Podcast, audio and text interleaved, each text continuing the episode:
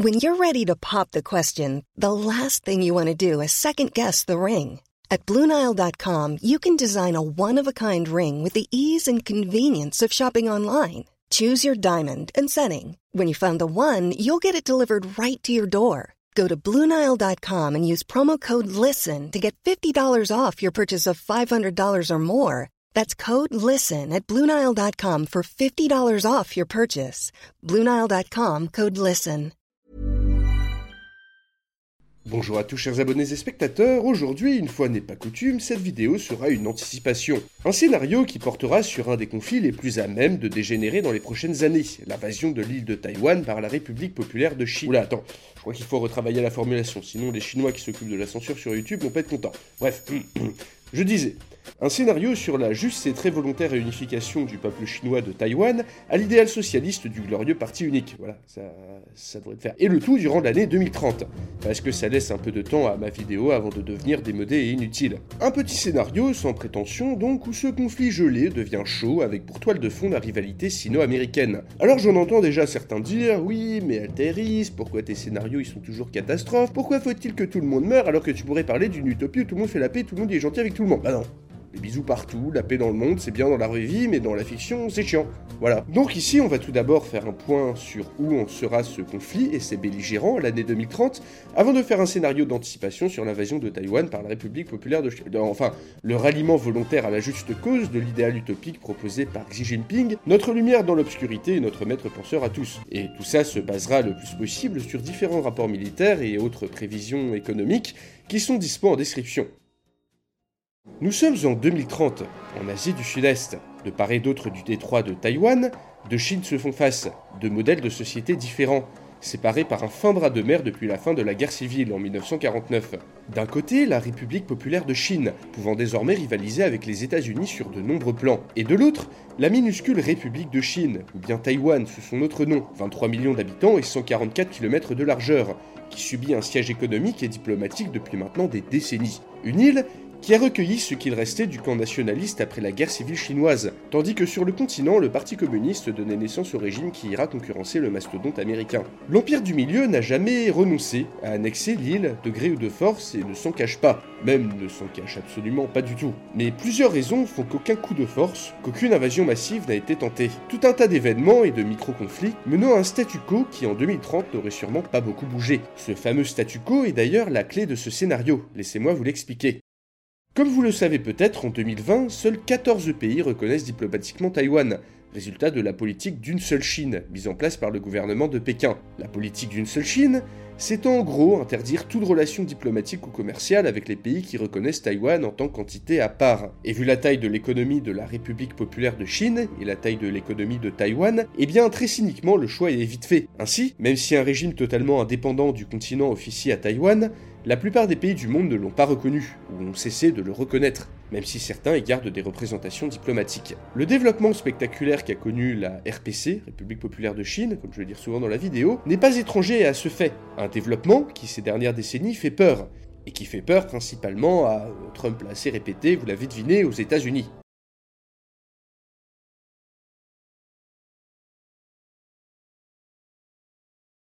En termes de politique étrangère, depuis le tournant vers l'Asie opéré par Obama, les Américains se sont opposés de plus en plus frontalement à la montée en puissance de la RPC, et une partie de cette stratégie d'opposition passe par la défense de Taïwan en cas d'invasion. Donc les administrations américaines successives reconnaissent la politique d'une seule Chine, mais ne se privent pas non plus de livrer des armes, d'engager des discussions avec Taïwan ou de renouveler régulièrement leurs promesses de défense, car l'île est un des piliers de leur stratégie de puissance en Asie. Obama, Trump, Biden, tous ont renouvelé leur volonté de l'île. Mais cette volonté est aussi tempérée par le fait que les États-Unis, eh bien, ne souhaitent pas vraiment que Taïwan déclare son indépendance. Car se déclarer indépendant, ou entreprendre n'importe quoi qui puisse garantir l'indépendance de Taïwan, comme un programme nucléaire, déclencherait à coup sûr une invasion chinoise. Encore une fois, c'est pas moi qui le dis, mais tous les porte-paroles du Parti communiste depuis des années. Ainsi, les États-Unis entretiennent une ambiguïté qui favorise ce fameux statu quo dont je vous parlais. Ceux-ci annoncent vouloir défendre Taïwan en cas d'invasion, mais sans vraiment préciser jusqu'où. On parle d'un parapluie nucléaire, d'un raid aérien, de troupes au sol. Il y a une grande différence et on ne sait pas vraiment quelle ampleur aurait ce soutien. Et si Taïwan s'était mis en tête de déclarer unilatéralement son indépendance, est-ce que les USA interviendraient? Bah pas sûr.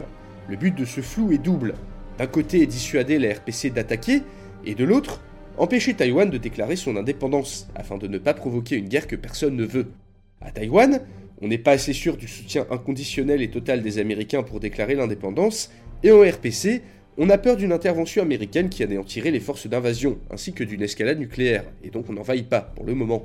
Voilà donc ce fameux statu quo, qui perdure depuis maintenant des décennies. Aujourd'hui, la Chine ne peut pas encore se permettre de s'opposer frontalement aux États-Unis, militairement parlant. Mais en 2030, cela aurait-il changé? Eh bien, très sûrement. Comme je l'ai dit un peu plus tôt, en 2030, la République populaire de Chine est désormais la première économie mondiale en termes de PIB, devant les États-Unis et l'Inde. Le pays peut désormais concurrencer, voire dépasser les États-Unis dans de nombreux domaines, cyber, spatial, IA ou même dans quelques secteurs militaires. Mais en règle générale, l'Amérique reste devant, ayant par exemple plus de porte-avions, plus d'alliés, des armes plus modernes ou plus de têtes nucléaires, même si on attend de la Chine qu'elle triple son arsenal d'ici 2030. Le plan affiché de la RPC est clair. Le régime se donne jusqu'en 2049 pour surpasser les États-Unis dans tous les domaines. En 2030 donc, même si le budget militaire chinois se serait grandement rapproché du budget américain, il ne l'a pas encore rattrapé, et seul un événement soudain ou imprévu pousserait la RPC à entrer en confrontation directe avec les USA. Et cet événement, eh bien, il serait très sûrement venu de cette petite île en mer de Chine. Au milieu des deux géants, Taïwan, dont les velléités indépendantistes se seraient faites de plus en plus fortes chaque année qui passe. Pourquoi? Eh bien, première raison, en 2030, Hong Kong aurait été totalement absorbé par le régime chinois, et tous ses aspects démocratiques auraient sûrement disparu malgré les belles promesses du régime. Vu de Taïwan, cette annexion aurait enlevé à de nombreuses personnes le rêve de réunification heureuse. Ensuite, le déclin relatif de l'économie taïwanaise, de plus en plus soumis à la concurrence du continent, entraînant une stagnation des dépenses militaires et la perte de compétitivité de certaines industries clés, comme celle des semi-conducteurs. Et enfin, le soutien toujours plus grand des États-Unis, qui auraient largement augmenté leurs efforts diplomatiques et militaires dans la région. En 2030, nous sommes donc dans cette situation, avec Taïwan, la République de Chine, sur le fil de plus en plus menacée par la montée en puissance de la RPC. Le gouvernement taïwanais est bien conscient que chaque année qui passe renforce son ennemi, et que lorsque les États-Unis seront totalement dépassés, une invasion risque fort de se dessiner. Dans ce contexte, la tentation de s'affirmer en tant que nation indépendante est forte, et ce afin de bénéficier d'un statut, d'une reconnaissance internationale et d'un siège à l'ONU qui pourrait le protéger plus efficacement d'une annexion. Mais comment auraient réagi les États-Unis? Et comment aurait réagi la RPC Sans attendre plus, chers abonnés et spectateurs, on va commencer ce scénario d'anticipation sur ces bases. Et si la Chine envahissait Taïwan en 2030 When you're ready to pop the question, the last thing you want to do is second guess the ring. At Bluenile.com, you can design a one of a kind ring with the ease and convenience of shopping online. Choose your diamond and setting. When you find the one, you'll get it delivered right to your door. Go to Bluenile.com and use promo code LISTEN to get $50 off your purchase of $500 or more. That's code LISTEN at Bluenile.com for $50 off your purchase. Bluenile.com code LISTEN. Hiring for your small business? If you're not looking for professionals on LinkedIn, you're looking in the wrong place. That's like looking for your car keys in a fish tank.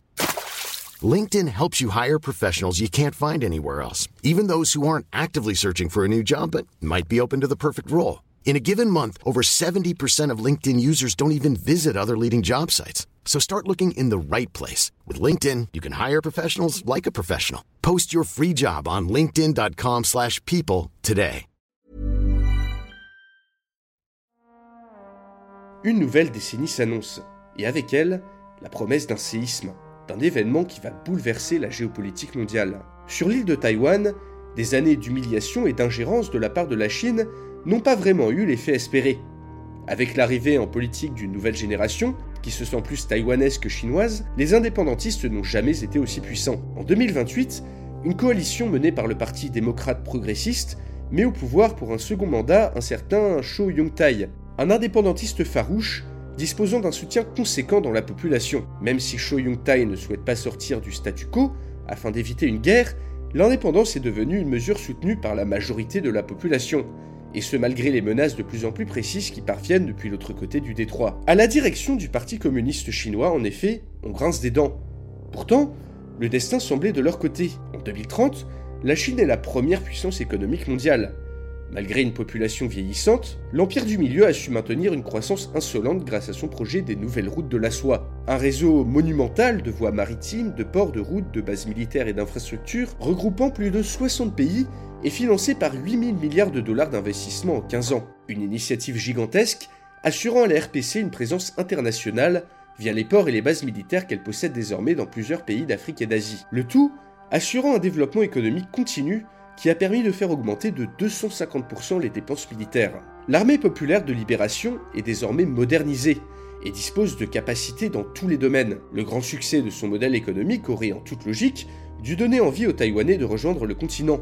Mais non, et c'est même l'inverse qui s'est passé. Petit à petit, les dirigeants du PCC ont vu l'île s'éloigner de leur emprise, dans une fuite éperdue qui culmine en 2028, avec l'élection d'un président indépendantiste porté par une population désormais très hostile au régime continental. Après avoir maté l'opposition à Hong Kong, plus personne n'accorde de crédit à la RPC pour mettre en place leur politique d'un pays, deux systèmes, censé donner envie à la population taïwanaise de rejoindre le continent de son plein gré. Et Pékin hésite toujours à recourir à l'option militaire, à cause tout d'abord de la présence américaine de plus en plus visible en Asie du Sud-Est, et de son système d'alliances régionales, comme l'OCUS, l'alliance entre États-Unis, Royaume-Uni et Australie, visant en grande partie à limiter l'influence chinoise. Ensuite, l'opposition de plus en plus marquée de toute une partie de l'Occident, hostile au développement accru de la Chine, qui est perçue comme une menace pour leurs intérêts et leur souveraineté. Mais de l'autre côté, un autre facteur important rentre en compte. Xi Jinping le président de la République populaire de Chine, a atteint l'âge vénérable de 77 ans.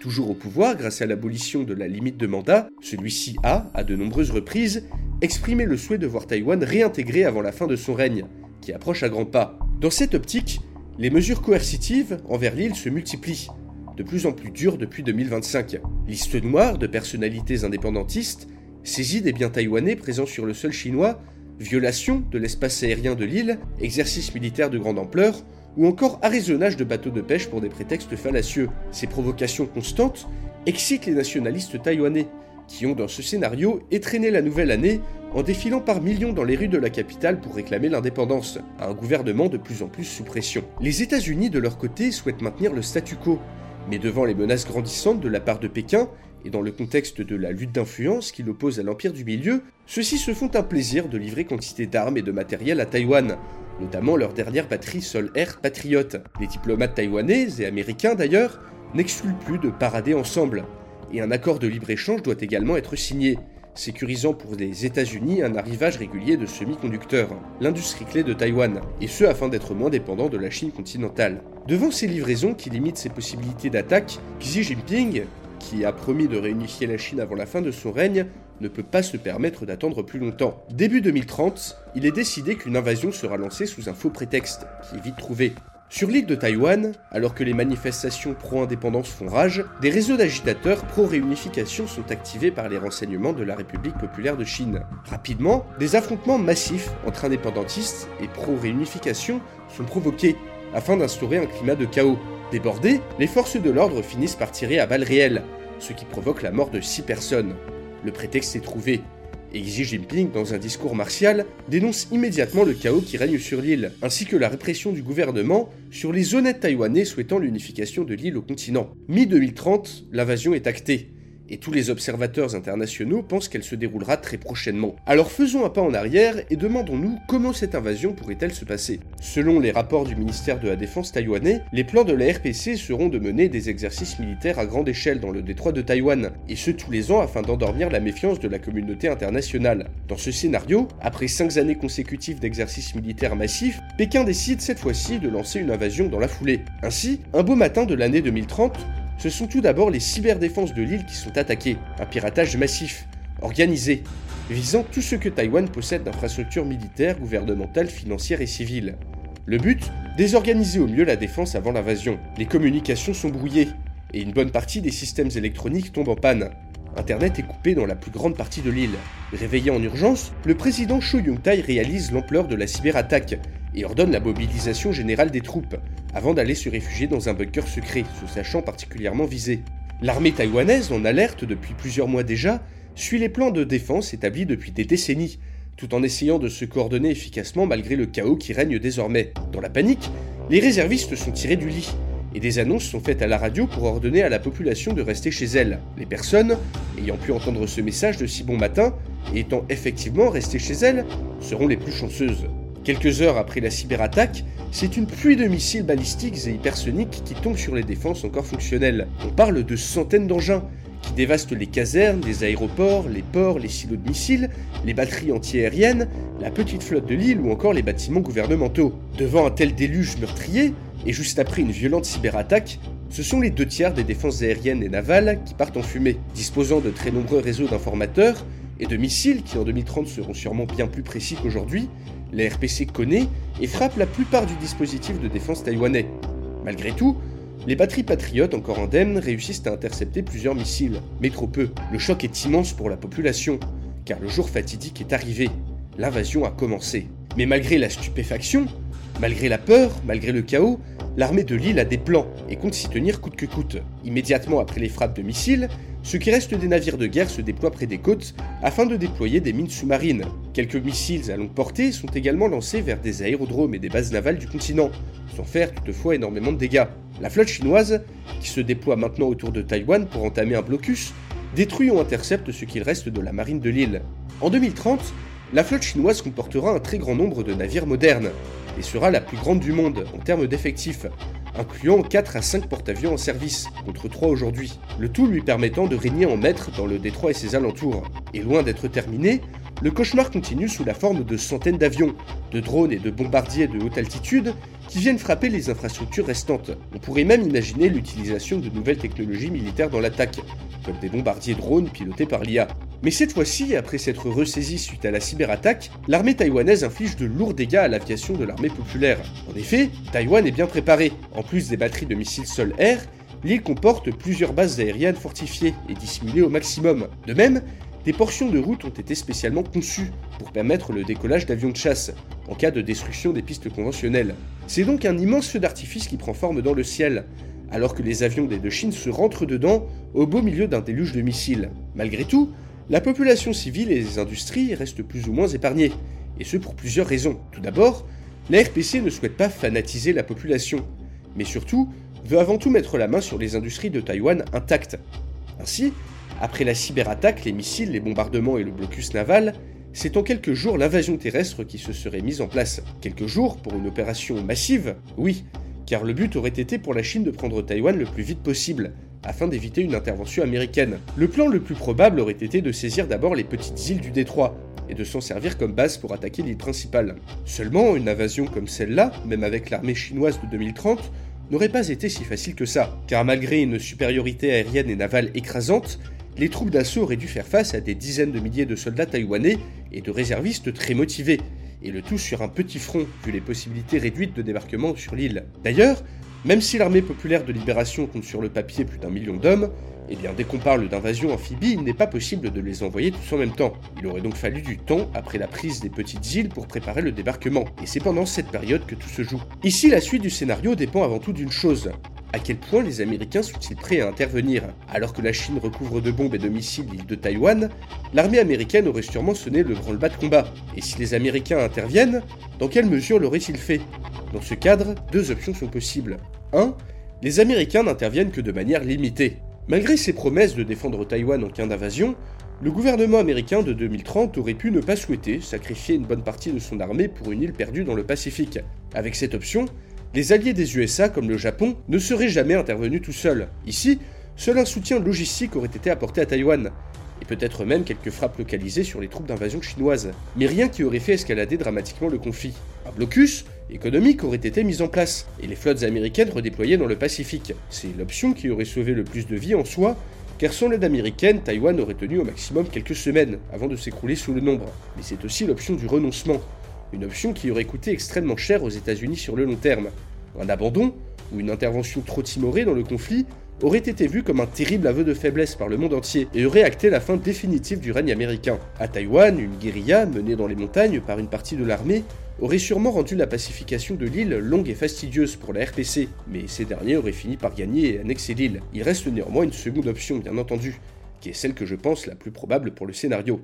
Deuxième option, les Américains interviennent avec toute leur force. Au Pentagone, on est bien conscient que laisser la Chine faire ce qu'elle veut voudrait dire sur le long terme perdre tout le prestige des États-Unis, détruire son système d'alliance et reléguer le pays aux arrière-cours de la diplomatie mondiale. Les faucons américains auraient donc, je pense, et avec joie, lancé tout leur joujou pour empêcher la Chine de prendre Taïwan, sans toutefois attaquer le continent. N'empêche, j'imagine bien l'immense bordel que ça aurait donné en mer de Chine, avec une confrontation entre flottes américaines et chinoises. On parle ici, selon les simulations faites par l'armée américaine, d'environ 80% des forces aéronavales des USA engagées dans la bataille pour Taïwan, et sûrement l'envoi de troupes au sol si la situation s'éternise.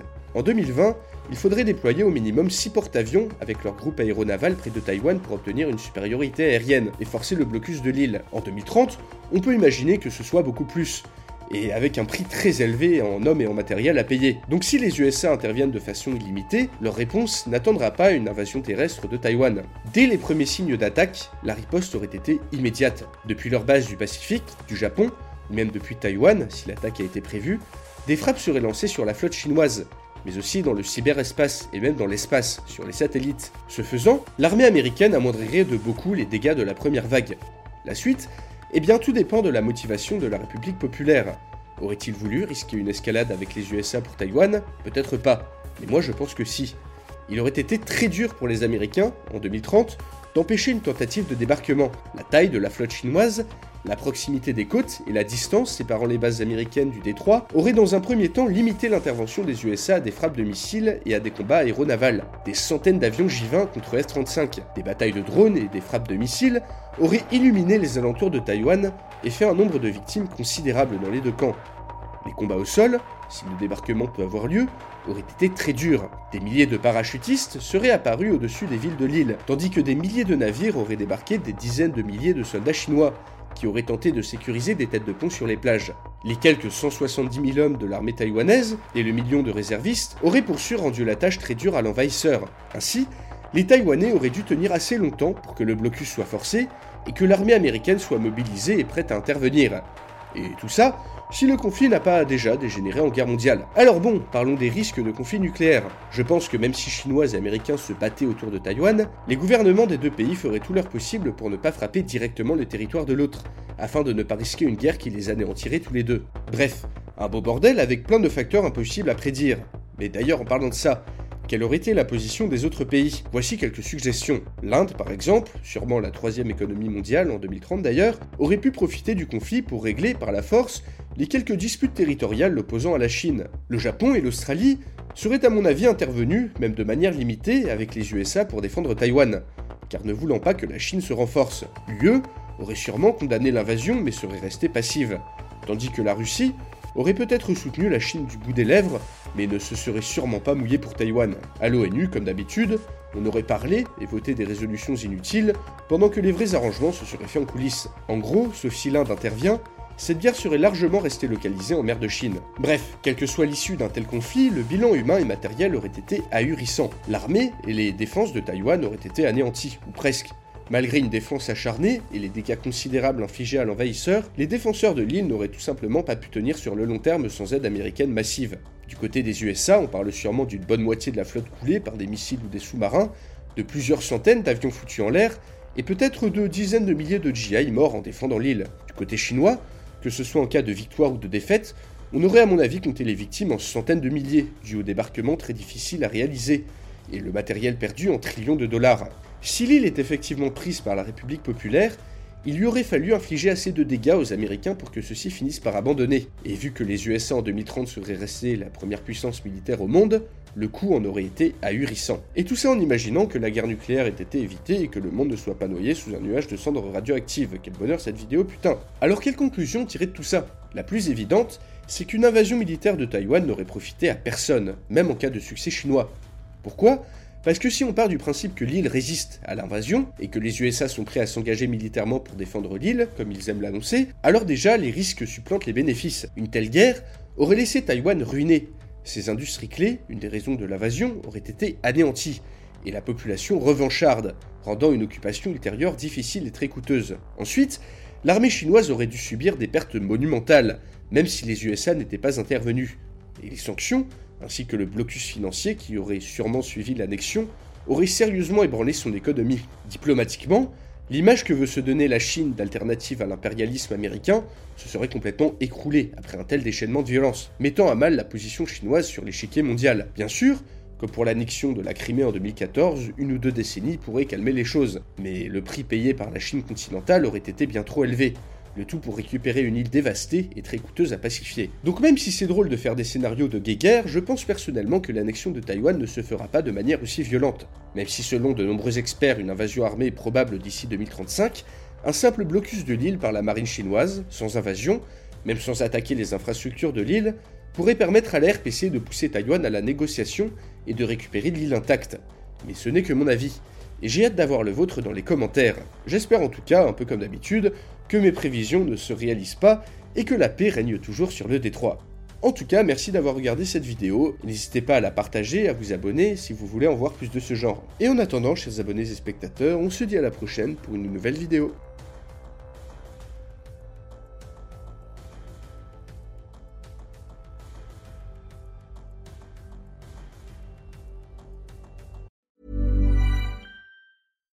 When you make decisions for your company, you look for the no-brainers. And if you have a lot of mailing to do, stamps.com is the ultimate no-brainer. It streamlines your processes to make your business more efficient, which makes you less busy. Mail checks, invoices, legal documents, and everything you need to keep your business running with stamps.com.